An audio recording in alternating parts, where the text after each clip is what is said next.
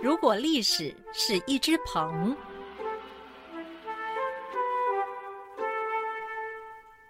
大家好，我是陈杰邦，很高兴来到好好听 FN，跟各位聊聊历史的耐人寻味。在金庸的武侠小说中，有两句很有名的传言哦，说是武林至尊宝刀屠龙，号令天下莫敢不从，倚天不出，谁与争锋？相信大家对这几句话都耳熟能详吧？这两句话是说，能够与屠龙刀媲美的，就只有倚天剑了。但是大家一定很好奇，啊，现实中到底是否真的有倚天剑跟屠龙刀呢？我当然会帮各位翻一翻历史哈。好，那历史上真的没有哪一把刀叫屠龙刀，但是却可能有倚天剑。因为有关倚天剑最早的记载来自战国时代的宋玉，他曾经在自己的腹中里面提到说：“长剑耿耿倚天外。”这句话的意思是说，宝剑很长，啊，带剑的人也非常的高大，所以这是用夸饰法来形容人跟剑都很高很大的意思。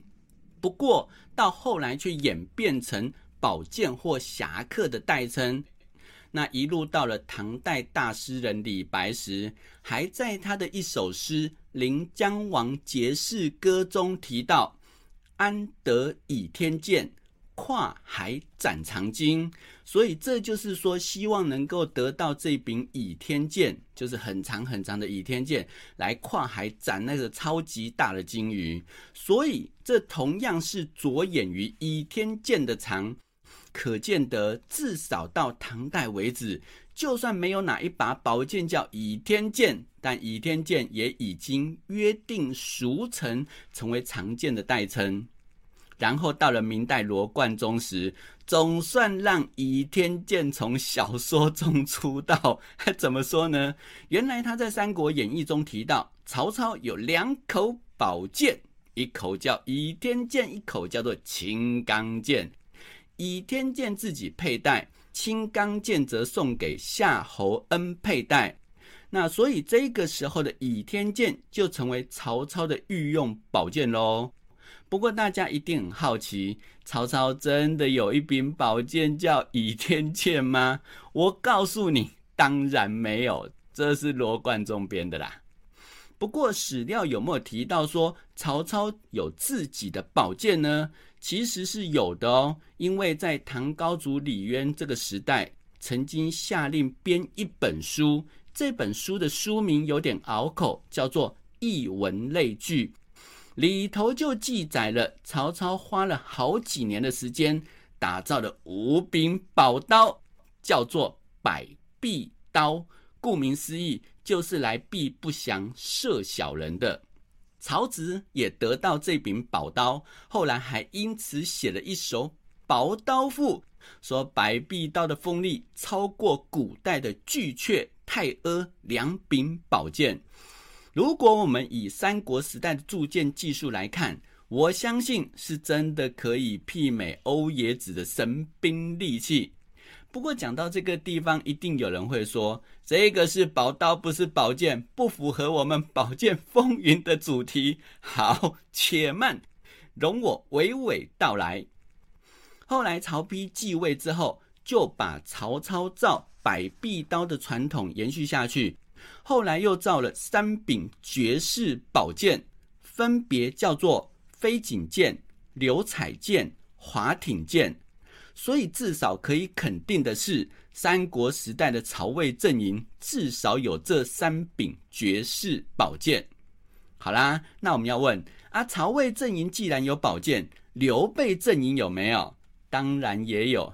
刘备阵营可是输人不输阵的呢。罗贯中在《三国演义》里面是提到说，刘备用双股剑，那也有人称为鸳鸯剑。不过这当然也是罗贯中编的。那真正史料确实有提到刘备造剑，他造了八柄宝剑，那史称蜀主八剑，因为刘备就是蜀国君主嘛。那这是怎么回事呢？话说刘备称帝之后，为了表示纪念，特别挑选良辰吉日，用金牛山上的上好铁矿铸造了八柄宝剑。据说这蜀主八剑锋利异常哦。他除了四把给自己以及三个儿子佩戴之外，剩下四把分别送给关羽、张飞、赵云、诸葛亮。你看看这些人里面，不是他的拜把，就是他的谋士，不然就是他的皇家侍卫长，就可以知道刘备送这几把宝剑，不只是因为他锋利，还代表着你就是我的亲信。那既然曹魏跟蜀汉都有打造宝剑，那我们要问阿东吴的孙权呢？他当然也不落人后啦，尤其是东吴立足的江东。就是古代盛产宝剑的吴越之地，你说孙权怎么可能不造他个几把来杀杀两大阵营的锐气？所以据说孙权也打造了六柄宝剑，分别叫做白虹剑、紫电剑、辟邪剑、流星剑、清明剑跟百里剑。各位，你们这一听有没有觉得，哎，比其他两大阵营的宝剑熟悉多了？有没有？没错，因为这后来六柄宝剑都有写进小说或电影里，像是金庸《笑傲江湖》里有提到辟邪剑谱，《倚天屠龙记》的白眉鹰王则有一把白虹剑，古龙的武侠小说就有书名叫做《流星蝴蝶剑》。而著名导演李安在《卧虎藏龙》里面提到的宝剑就是清明剑，你看看，至少六把就有四把，大家有听过有没有？所以如此看来，大家对孙权造剑的功力还是比较幸福的啦。好，而且孙权造的宝剑没有送人哦，他通通留下来自己用。那不过值得一提的是。这六柄宝剑还有一柄比较没有提到的紫电剑，其实也有在史料中出现，因为它在唐代诗人王勃的《滕王阁序》中有被提到一笔，可见得孙权的宝剑至少到唐代为止，都还是被当时的人所熟知以及歌颂。三国时代的宝剑虽然锋利，但不像上古有什么特殊的传说。因此也比较默默无名。不过讲到这边，大家一定会联想到三国不是还有好几把知名兵器吗？像是关羽的青龙偃月刀、张飞的丈八蛇矛，还有吕布的方天画戟呀。哦，那这些兵器到底是否属实？嘿嘿，我们就来逐一解析一下好了。首先来讲讲关羽的青龙偃月刀。在小说中，这一柄刀的来历被说的超级传奇，说是天下第一铁匠在月圆之夜打造，才刚打造完成，风云大作，从空中滴下一千七百八十滴鲜血，结果当地的术士看到之后分析，这是青龙之血。必须斩一千七百八十人才能完成结束了，好好，所以它才被称为青龙偃月刀。不过，根据史书《五经廖略》记载，青龙偃月刀最早要到宋代才出现，而且多半用于日常军队训练备力，或者是拿来当做宫廷侍卫装饰用的仪仗。因此，三国时代的关羽是不可能拿宋代的青龙偃月刀来耍啦。啊，那我们要问，关羽的武器为何呢？哎，根据出土文物发现，三国军队所使用的兵器叫做环手刀。如果关羽真的有用兵器斩颜良的话，那他拿的应该是环手刀啦。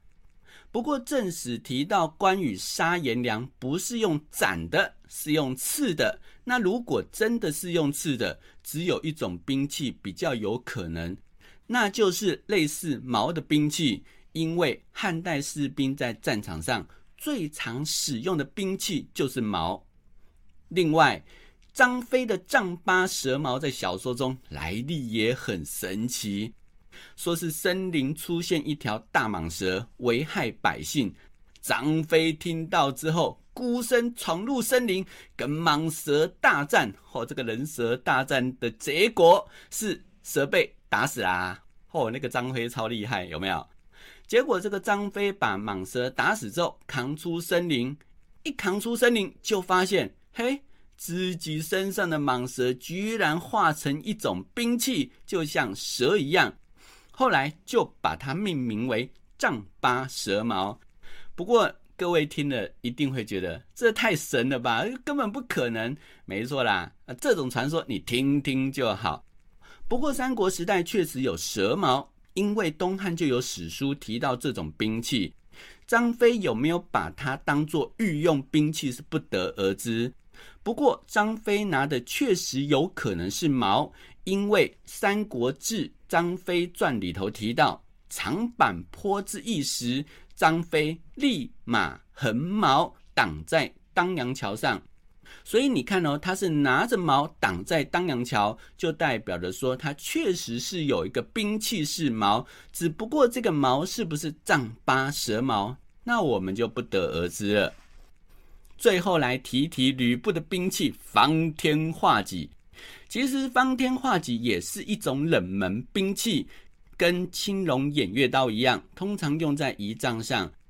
那由于它功能繁复，需要极大的力量跟技巧，一般人根本不可能使用。如果你天生神力，练来比武，嗯，还有可能哦。但是要拿这么重的武器在战场上使用。未免太不切实际了，因为只要人一多，根本施展不开，你还方什么天画什么戟呀？所以吕布最有可能使用的兵器也是矛，因为他曾经当过董卓的禁卫指挥官。那既然要贴身保护董卓，就不可能用太过冷门、不易应变的重兵器。所以罗贯中的《三国演义》听听就好啦，不要当真。